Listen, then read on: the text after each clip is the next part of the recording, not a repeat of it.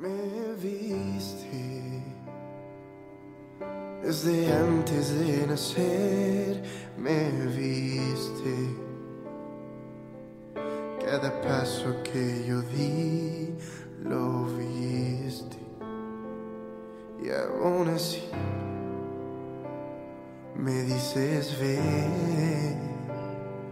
¿quién soy yo? ¿Qué tal amigos? Sean bienvenidos una vez más a su podcast favorito, Camino a la Santidad.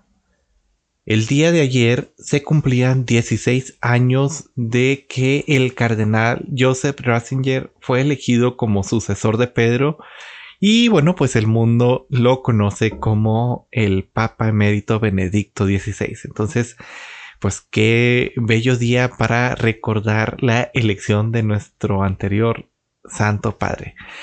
Y bueno, eh, pasemos a lo que nos compete el día de hoy, que contaremos la historia de una de las apariciones de la Virgen que logró la conversión de un hombre que en su odio por la iglesia quería matar al Papa Pío XII.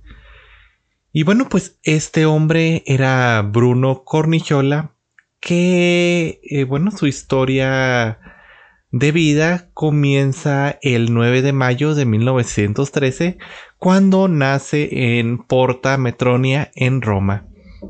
Se cuenta que el ambiente en el que vivía eh, con sus padres y cuatro hermanos era de una pobreza miserable y además dentro de esta pobreza su padre era un gran alcohólico que pasaba grandes temporadas en la cárcel. Su madre tenía que lavar ropa para sostener a su familia, pero en algunas ocasiones también seguía la conducta de su esposo. Bruno, bueno, pues no tuvo una gran instrucción académica, sino la enseñanza básica, y a los 14 años, aún así, este recibió su primera comunión, pero luego de esto cayó por un mal camino. Años más tarde, en 1936, contrajo matrimonio con Yolanda Logato y este poco después de su boda partió se unió eh, al partido de acción de izquierda y sus amigos le convirtieron que fuese a luchar a la guerra civil española. Eh, de este del lado de los comunistas y bueno pues dejó atrás a su esposa y se encaminó a Zaragoza en España. Se cuenta que los comunistas estaban tan encendidos de odio contra la iglesia y la perseguían brutalmente. Este, bueno, pues eh, fue así que conoció a un alemán que empezó a destruirlo y poco a poco lo puso en contra de la Virgen, de la Eucaristía y de y creó en él un odio sobre la Iglesia Católica, el Santo Padre y todos los religiosos y religiosas. Él decía que el Papa era la bestia del Apocalipsis y bueno, pues eh, llegó a tener tanto odio al Papa que se decidió que cuando terminara la guerra en España se dirigiría a Roma con la intención de matar al Santo Padre, acción por la cual compró un puñal y grabó sobre él muerte al Papa. Finalmente, cuando terminó la guerra y regresó a su casa, eh, no tenía un gran interés por ver a su esposa ni a su niña pequeña, ya que cegado por su odio en contra de la iglesia, deseaba que su esposa también repudiara la iglesia católica.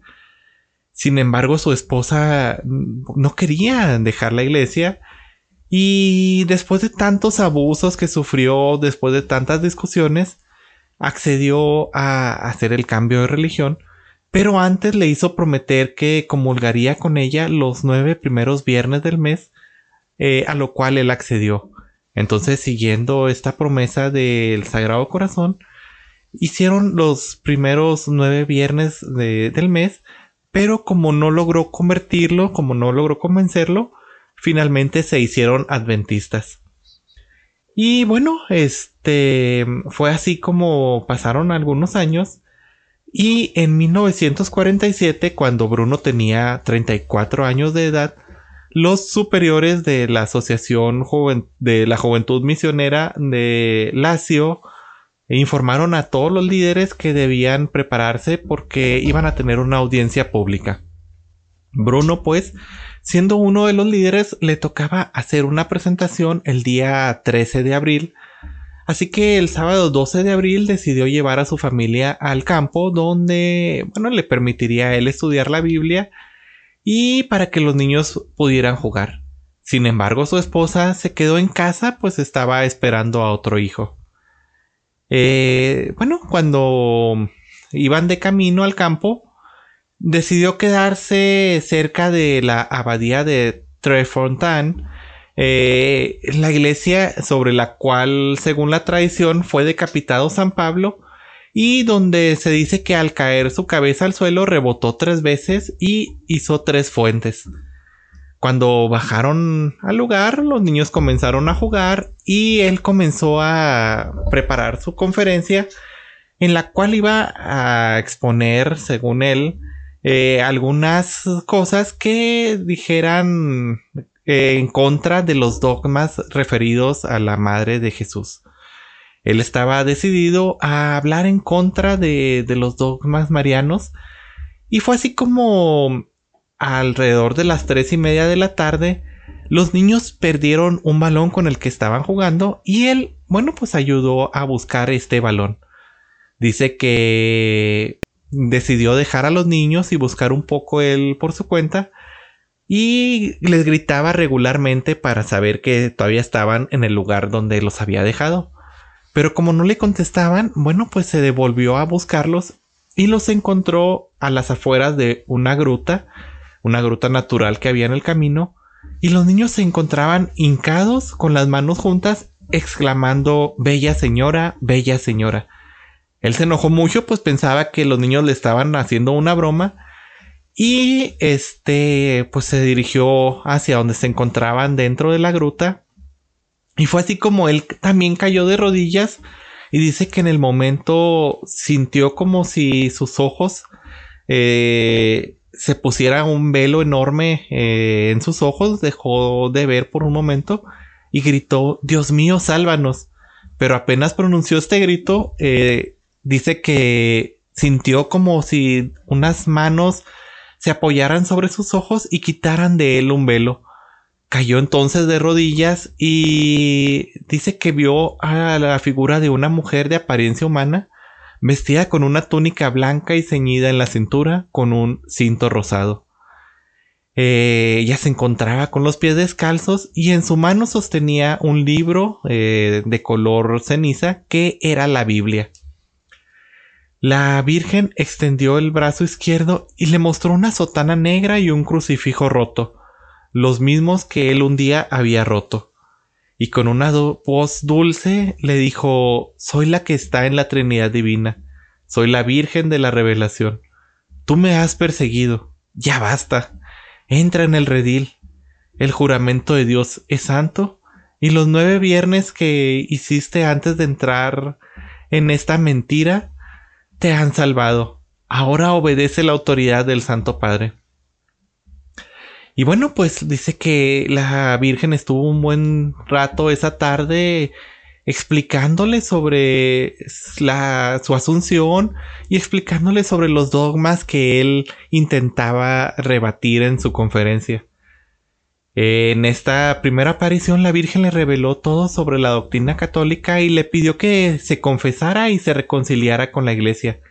Es por esto que le dijo que debería de buscar a un sacerdote que lo iba a ayudar a hacer este cambio y que debía de preguntarle, padre, eh, ¿con quién le tengo que decir algo? ¿Le tengo que hablar? Y él que contestara, Ave María, hijo, ¿qué quieres? Ese era el que le iba a ayudar. Entonces se cuenta que un 12 de abril, de, del 12 al 28 de abril, él buscó desesperadamente a este sacerdote y fue un día, este, aconsejado por su esposa, que fue a la iglesia de todos los santos, donde se escondió en la sacristía para no ser reconocido, y le dijo al sacerdote cuando entró, Padre, ¿podemos hablar?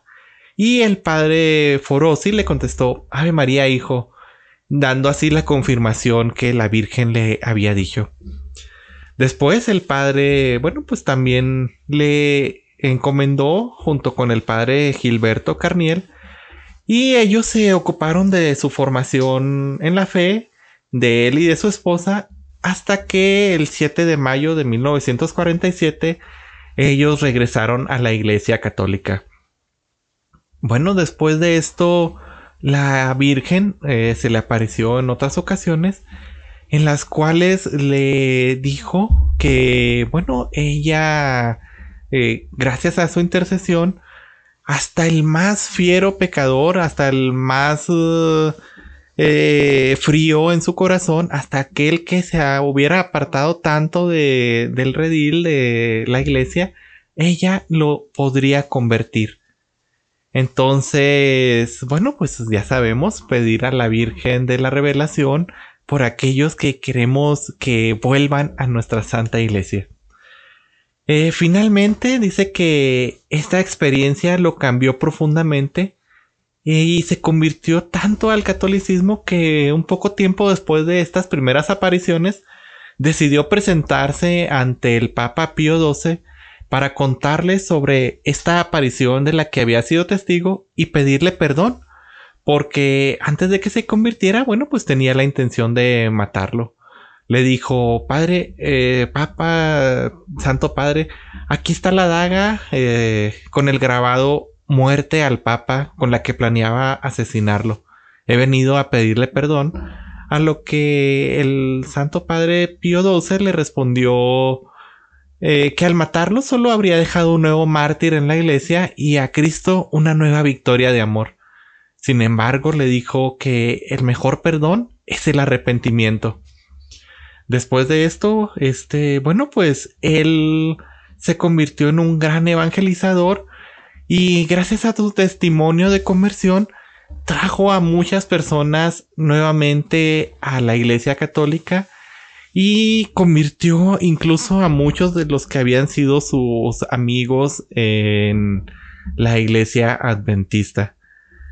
Finalmente, eh, bueno, pues el Papa Pío XII permitió que se construyera una capilla en el lugar de las apariciones a los alrededores de la abadía de las tres fuentes de Trefontaine en Roma eh, que se encuentra eh, bastante cerca de la Basílica de San Pablo Extramuros. En 1997, San Juan Pablo II aprobó el nombre del lugar como Santa María del Tercer Milenio a las Tres Fuentes. Y hoy, este, una congregación de hermanas, las misioneras de la Divina, de la Divina Revelación, están afiliadas a este santuario. Eh, bueno, pues Bruno durante todo lo que duró su vida eh, ayudó mucho a la conversión y eh, bueno, pues finalmente partió a la casa de Dios en el 2001. y bueno, pues aunque todavía no es santo y aunque esta revelación no ha sido aprobada plenamente por la Iglesia Católica, sí que recibió la bendición del Papa Pío XII.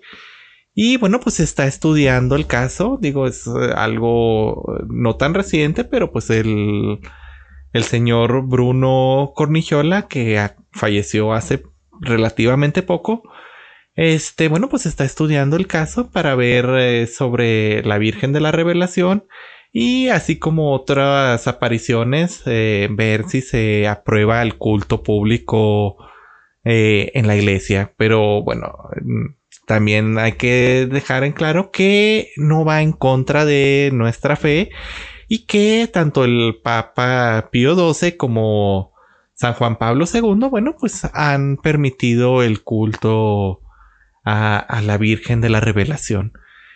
Y bueno, pues, ¿qué nos deja la historia de Bruno? Eh, que incluso las personas que más se han apartado de la iglesia, bueno, pues pueden regresar por la intercesión de, la Virgen.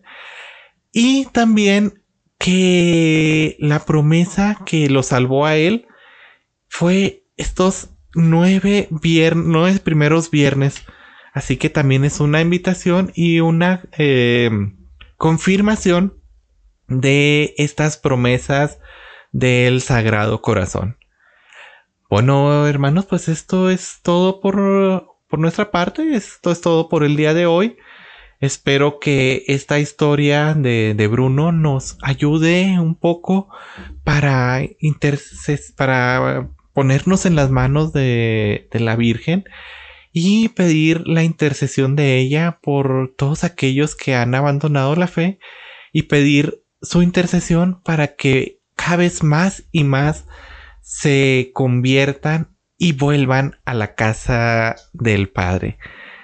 Bueno, eso es todo de mi parte. Muchas gracias por escucharme, muchas gracias por seguirme y nos seguimos viendo. Que Dios me los bendiga. Un abrazo hasta sus hogares y hasta luego.